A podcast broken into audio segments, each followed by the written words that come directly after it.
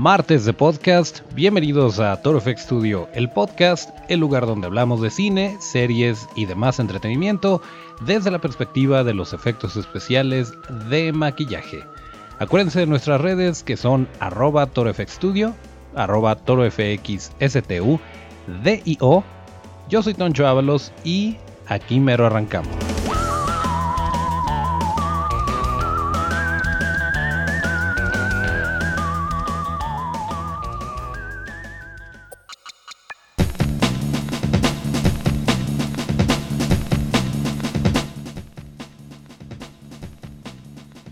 Bueno, pues ya estamos arrancando con todo la semana. Esperamos que sea de su agrado este experimento que estamos haciendo con la producción y con el sonido que le estamos poniendo de fondo y de intro y todo esto. Pero eh, bueno, comenzamos el podcast correspondiente al martes 2 de abril de 2019 y arrancamos directo con las noticias. Eh, ¿Se acuerdan ustedes de Jim Jarmusch? Este director de normalmente un cine un poquito más eh, elitista, por así llamarlo, eh, muy conocido dentro de los fans del cine de arte. pues normalmente no nos tiene acostumbrados a, hacer algo así, pero su nueva película que se llama The Dead Don't Die o Los Muertos No Se Mueren, se va a estrenar en junio, el 14 de junio de este año. Y acaban de aventar el tráiler en donde nos muestran eh, pues un, aspecto de la, del género zombie bastante cómico y muy muy interesante que lo tiene todo para convertirse en un clásico instantáneo. A lo mejor lo estoy vendiendo de más, pero eh, pues simplemente el, el elenco que tiene eh, tiene a Chloe Sevigny, que bueno, es una actriz consagrada. Tiene a Bill Murray, tiene a Tilda Swinton, tiene a Adam Driver, que lo conocemos como Kylo Ren. Tiene Steve Buscemi, eh, Selena Gómez. Bueno, tiene de todo esta película. Eh, hay un zombie que al parecer, según el tráiler, es adicto al café. Y este señor es nada más y nada menos que Iggy Pop. Para que se den ustedes una idea, obviamente les vamos a compartir el tráiler tanto en la descripción de YouTube como en el Twitter para que ustedes tengan el material didáctico que usualmente acompaña este bonito podcast. Los efectos de maquillaje se ven muy bien. La verdad es que estos zombies sí se pueden ver, como diría el abuelo Simpson. Em, eh, ellos corren a cargo por eh, a cargo de Bruce Spalding Fuller y eh, Sidney Comby y bueno un equipazo de artistas del maquillaje detrás de todo esto. Ya les iremos diciendo si comparten material detrás de cámaras. Con mucho gusto se los vamos a estar haciendo llegar por medio de nuestras redes. Pero pues tiene eso tiene un buen director que vaya sí sí tiene con qué defenderse y tiene un elencazo. Entonces, yo creo que sí le va a ir muy bien a esta película. Por lo pronto, a nosotros nos tiene muy emocionados y pues ya nada más queda esperar al 14 de junio a que se estrene esta película. Esperemos que nos llegue más o menos por las mismas fechas. Ya ven que últimamente así lo hacen. Eh, aunque por lo pronto solo sabemos la fecha de estreno en Estados Unidos, que es el 14 de junio. Ojalá y si llegue para acá y eh, ojalá sea tan buena como lo muestra el tráiler. Y otra, otra noticia, bueno, acaba de salir un póster de la película de Joker o Guasón, eh, que tiene el tag Pon tu mejor cara o Put on a happy face en, en la versión en inglés.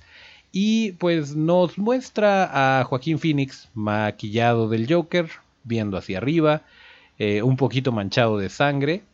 Y pues no nos dice gran cosa, pero pues obviamente es para aumentar las expectativas que se tienen con esta película que se estrena el 4 de octubre. Eso es lo último que, que sabemos. Y miren, la verdad es que no la tiene tan difícil Joaquín Phoenix después de el trabajo de, de Jared Leto, que nos cae muy bien, pero bueno, estamos todos de acuerdo que no ha sido el mejor Joker. Eh, y creo que esto le puede ayudar a que no necesariamente lo comparen inmediatamente con, con Head Ledger. Así como no le pasó a Head Ledger con Jack Nicholson, digo, actualmente recordamos ambas eh, actuaciones como únicas y especiales en su propio género y en su propio tiempo. Y pues ojalá y le vaya igual de bien a Joaquín Phoenix, que no lo comparen, que haga un buen trabajo y sigamos teniendo este tipo de películas de superhéroes y de estos géneros que a muchos nos gustan.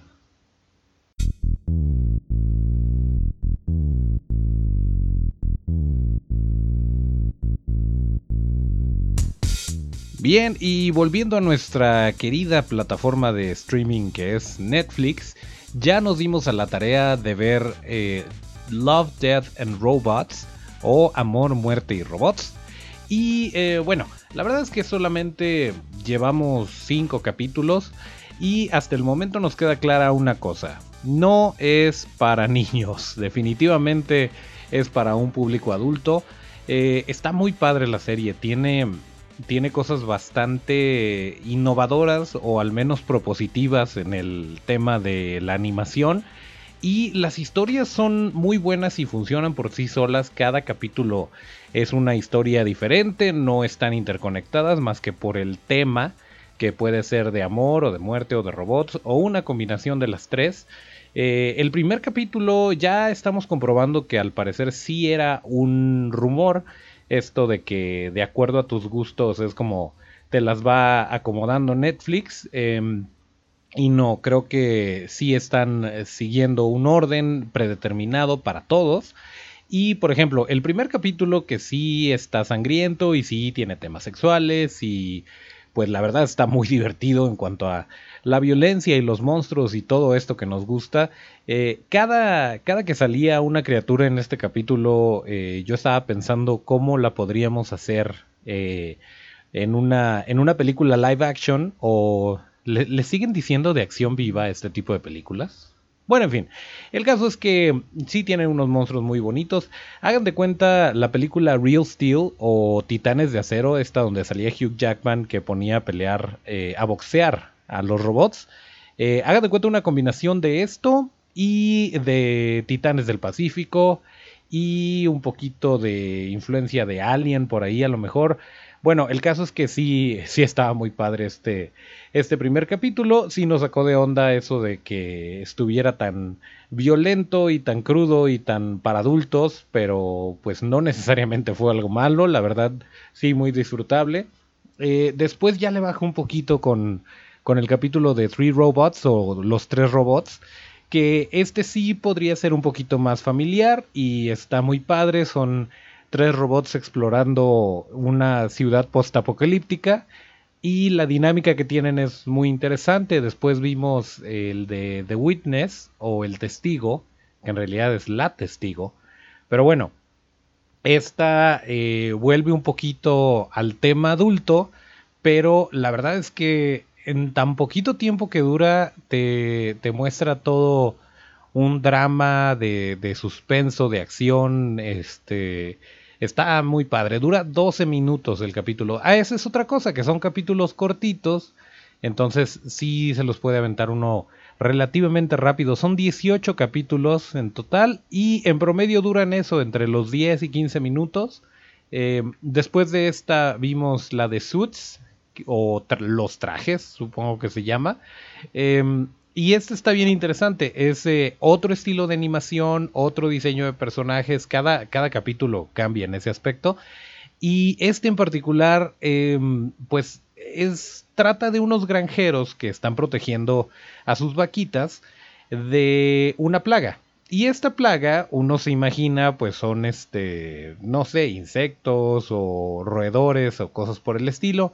Pues no, son una especie de, unas criaturas muy padres que son como una mezcla entre arañas, entre xenomorfos, con boca como de depredador. Se ve que, que los directores y diseñadores de criaturas de este capítulo son igual de fans que nosotros de todas estas franquicias. Y y pues sí, eh, de eso trata, de, unos granjeros que están peleando contra, contra estos, eh, estas criaturas para defender a sus vaquitas. Y bueno, el, siguiente el siguiente capítulo que vimos es eh, El Devorador de Almas o Soccer of Souls, que habla de pues unos vampiros, una, una cueva que al parecer está infestada por vampiros. Y este estilo es un poquito más anime, la animación. Eh, me recordó un poquito a Castlevania, pero un poquito más crudo todavía y más sangriento. Eh, y bueno, es lo que hemos visto hasta el momento. Si les gusta la, animación y todos estos temas, seguramente la van a disfrutar. Así que pues ahí les tenemos la recomendación en video casero. También Santa Clarita Diet eh, tuvimos oportunidad de ver algunos eh, capítulos de la temporada 3. Se los estábamos platicando en el episodio anterior. Y pues sigue por la misma línea tiene eh, los mismos elementos de comedia, se van agregando personas al elenco. Déjenme decirles por qué. Y esto, bueno, no es necesariamente de stripper, no es un spoiler, pero resulta que esta cabeza de la que les hablaba de, eh, de zombie, o esta cabeza de un muerto viviente que se convierte en su amigo, era interpretada por otro actor en las primeras temporadas. Y en esta temporada, eh, pues como ya no iban a, contar con, la misma persona, que era pues una cabeza maquillada de zombie y obviamente con efectos de postproducción le removían el cuerpo, pues bueno, este actor ya no pudo estar ahí. Fíjense que ni siquiera les estoy diciendo el nombre del actor para que no me vayan a acusar de darles spoilers. Em, pues el caso es que en la temporada 3 ya no está y la manera en que lo solucionaron, y bueno, tenía mis, sospechas, pero ya lo comprobé y es efectivamente por eso, pues como ya no está el actor y como ya no podían hacer este detalle de maquillarlo de zombie y que actuara, eh, hicieron algo diferente, eligieron a otro actor y para solucionar el problema lo hicieron más descompuesto. Por una situación de la historia, eh, la cabeza de zombie se siguió descomponiendo y eh, modificó las facciones al grado de que ya no importa que no sea el mismo actor porque está justificado por ese lado. Entonces es nuevamente una, una bonita solución que los efectos especiales de maquillaje permiten, eh, a diferencia de cuando hacen estos eh, recasteos que, que, eligen a otra persona para continuar en la serie por X o Y razón y pues de repente sí nos brinca un poquito. En este caso no se nota para nada, bueno, sí se nota, pero no nos molesta en lo absoluto y la compramos completamente sin ningún problema. Eh, y bueno, es un bonito detalle de esta temporada 3 de Santa Clarita Diet. Eh, entonces, pues si les gustaron las temporadas anteriores, les va a gustar la 3. Si no les gusta esto en lo absoluto, pues se lo pueden ahorrar, no pasa nada. Pero pues ahí están las recomendaciones en plataforma digital.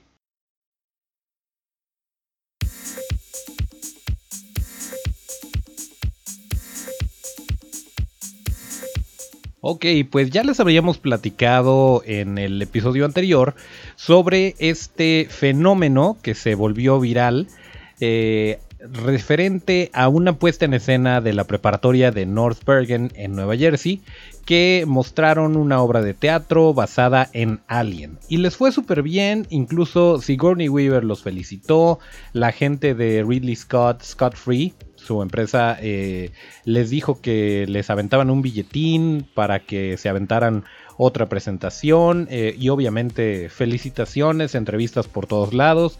Les fue tan bien que incluso aquí en este bonito podcast hay una entrevista, nos dimos a la tarea de buscar al señor Steven Defendini, quien eh, es el maestro de arte de estos muchachos y además fue el director de arte de la obra y estuvimos platicando con él sobre todo lo que eh, requirió hacer este proyecto. Eh, nos comenta que mucho del material que utilizaron fue reciclado, que fue utilizado de otras cosas y convertido en lo que terminó siendo los sets, los trajes espaciales, el traje del xenomorfo.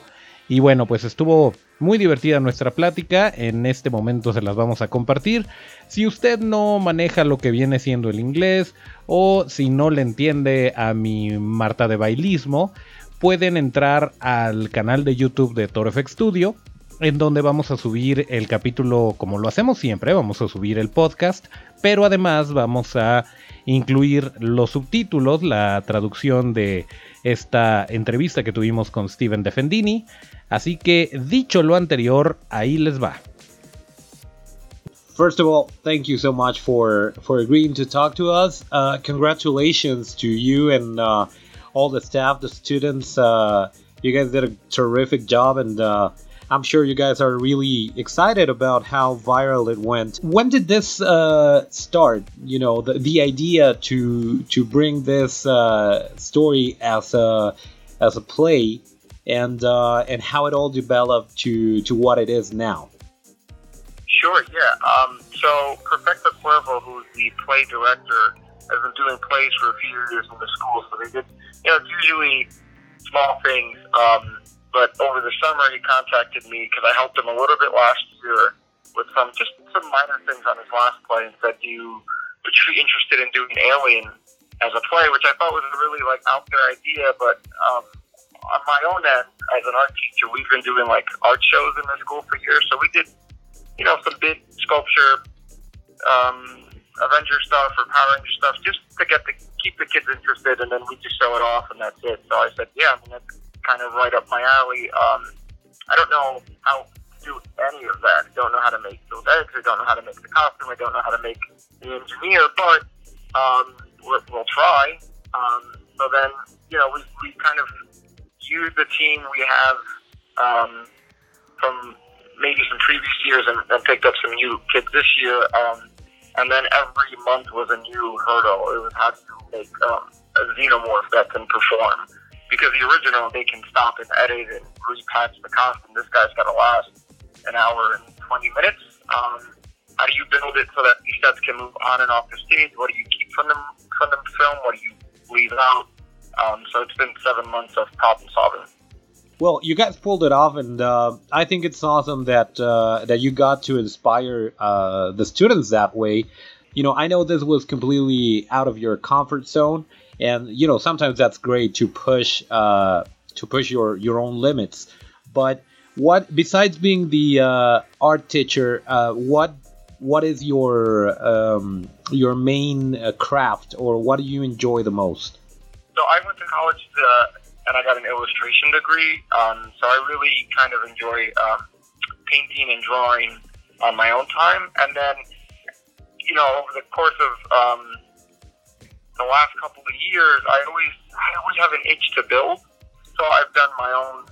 Um, I don't even know if sculptures is the right word to call them, but it's built the same way. So it's kind of bashed from all different things. So in my Instagram feed, I think I have a couple of examples of that.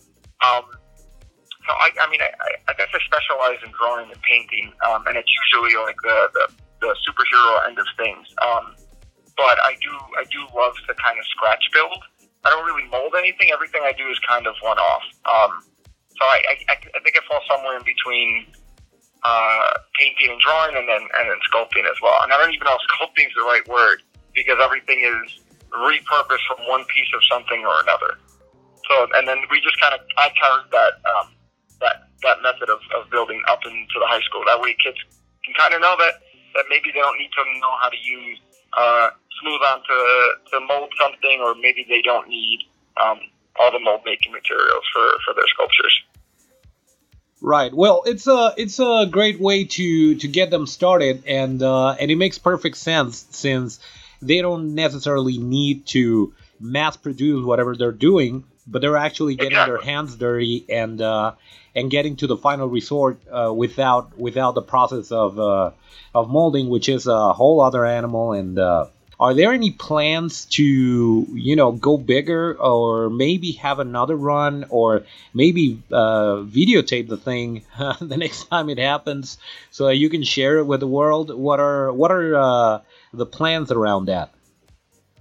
Yeah, well, we're trying to figure out currently um, how to proceed forward because every time we do a play, it's kind of just parents and, and some students and friends who show up from the from the cast. So you know, it's usually small, but with the attention we've gotten logistically, like how do we fit that many people if they're going to show up? Um, and then how do you maybe prioritize seats for the people who are really uh, big fans, um, and then how do you how do you make sure that the parents of the cast and and um, local people from the community fit? So we're really trying to work that out um, and trying to make sure that if we do that, then you know, can we tape that the right way and can we share that with as many people as possible? Because it's you know, if we're going to do one more, it's only going to be probably one more.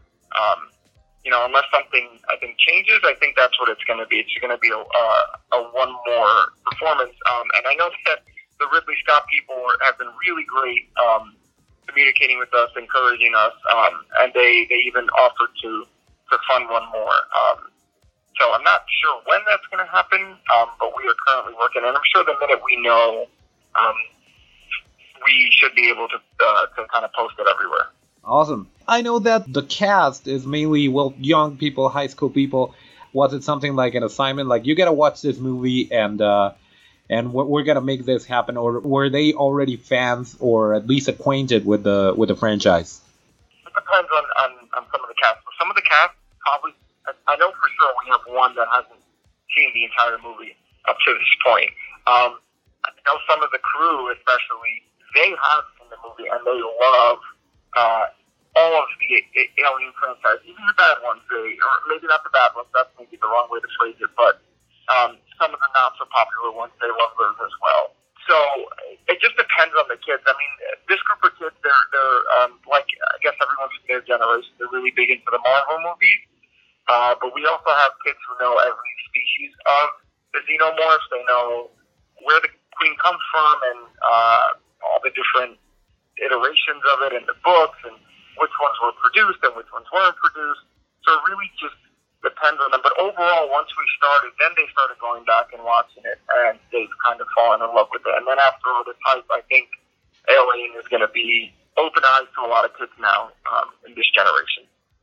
Yeah, exactly. That that's what I was going to say because uh, it's exciting for everyone who's a sci-fi fan, and uh, we're all thinking. Uh, where were these guys? Where were these teachers when I was in high school? Because we would all have loved to, you know, to to be a part of that. And and I think it's great that uh, that you're inspiring uh, younger generations this way, and uh, and also you know with something that's not you know not necessarily just any play, but something that hasn't been done before, and uh, and all the work that's behind it. You know the the kit bashing and uh, all, all the things that, that you guys had to do in order to make this happen. And uh, and in the end it works perfectly. And um, you know it's not it's not something that's too far from uh, you know what Stan Winston did with the garbage bag test uh, when they were doing the yeah. Uh, you yeah. know.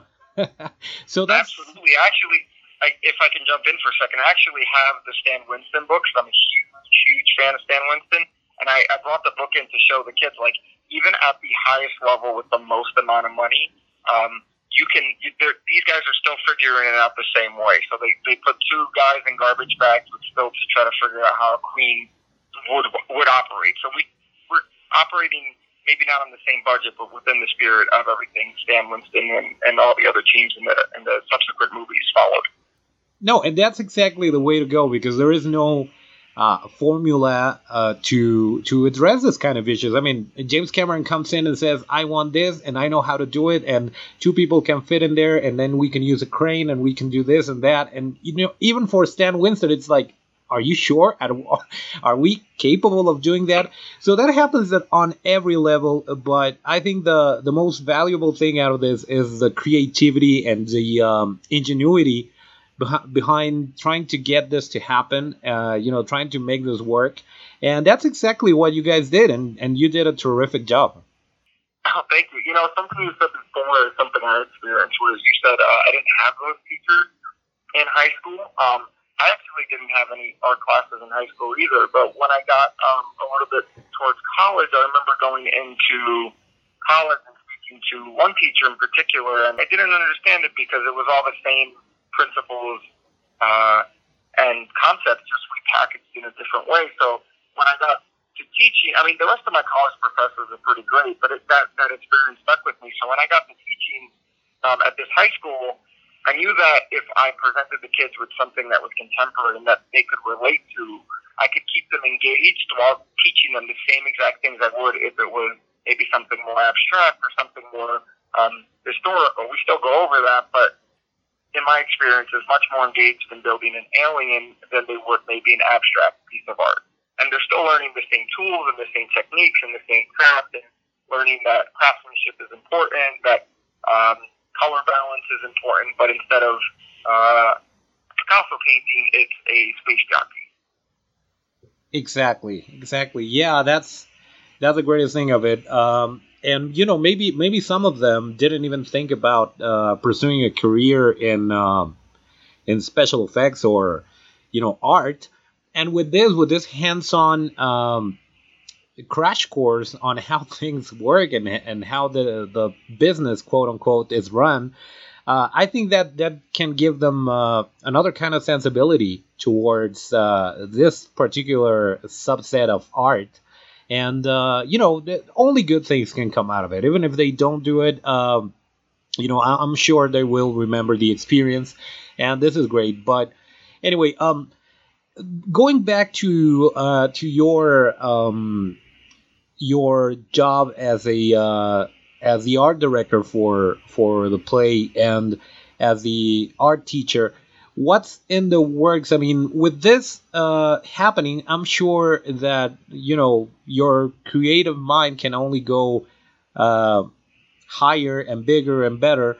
Uh, do you do you plan to do something like this for for next year? I mean not not the same play obviously but seeing that it worked and that it resonated with so many people um, are you and perfecto planning something like this uh, going forward or is it? It's still. Um, well, yeah. Our concern right now is, is, is trying to get that encore to happen and finish it. Um, but we are very much looking at the suggestion from Ridley to do Gladiator next.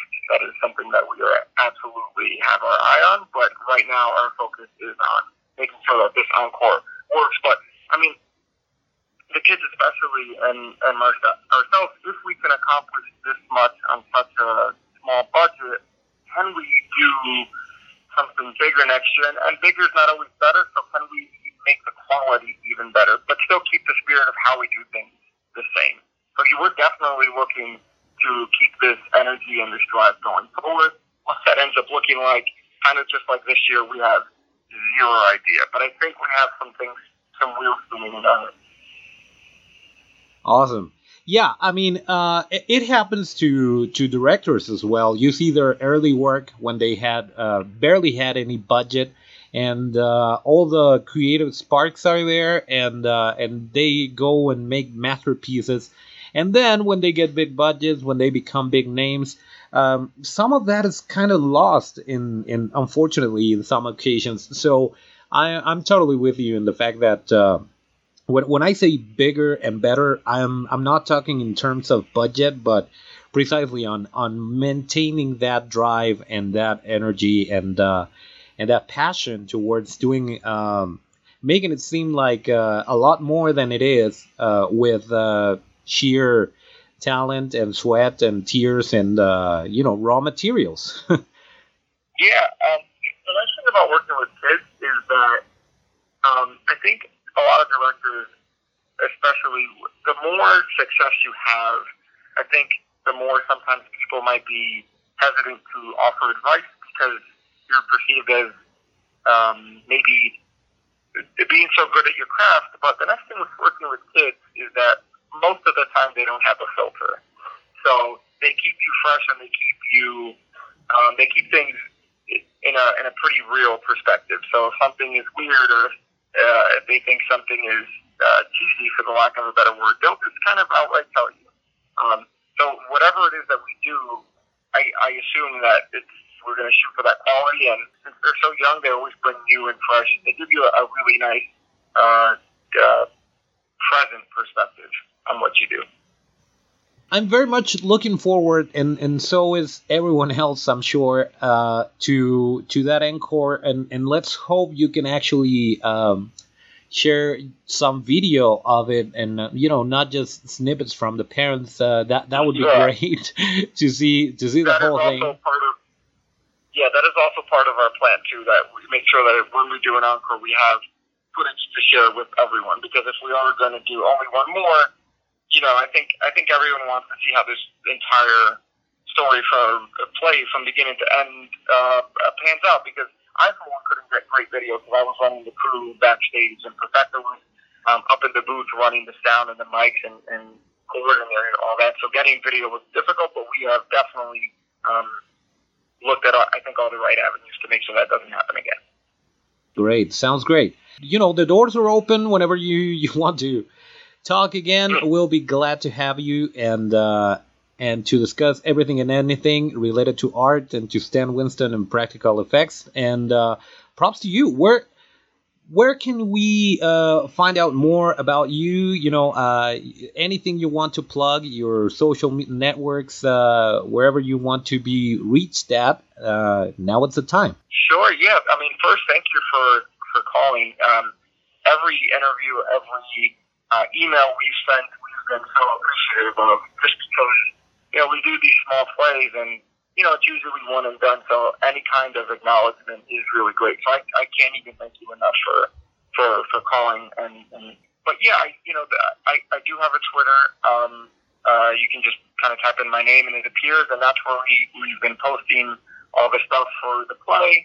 Um, and trying my best to respond to everyone given the volume. Um, and then I, I do have an Instagram as well. It's um, at Defendini's Art, and that's where I'm starting to post now. I mean, I have my individual personal work on there, but we're also starting to show a little bit more of the process of how we came to build all these different parts of the play on there, which I don't really think I've put as much on the Twitter as on the Instagram. So if you want to see I guess, behind the scenes and process of sculpting and building and painting.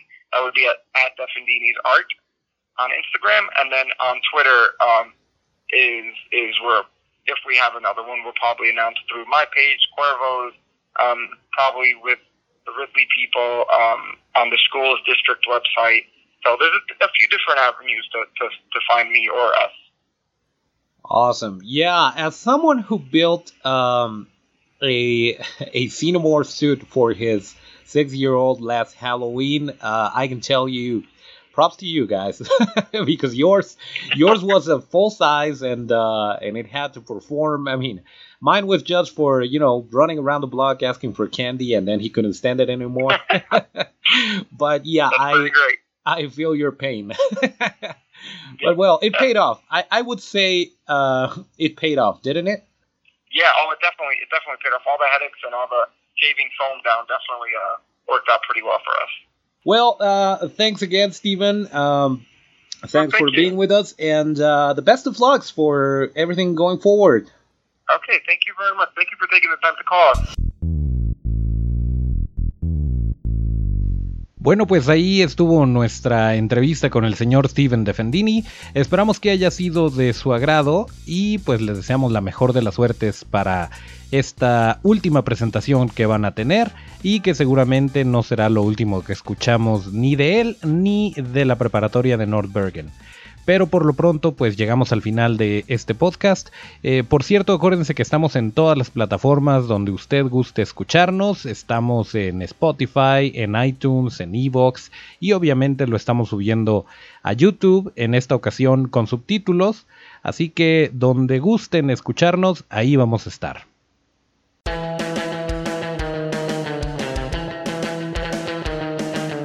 Pues llegó el momento de concluir el episodio número 22 de este bonito podcast correspondiente al martes 2 de abril de 2019.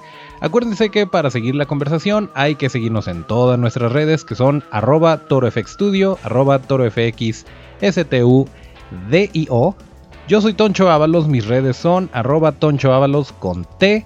Nos escuchamos el próximo viernes y hasta el próximo llamado.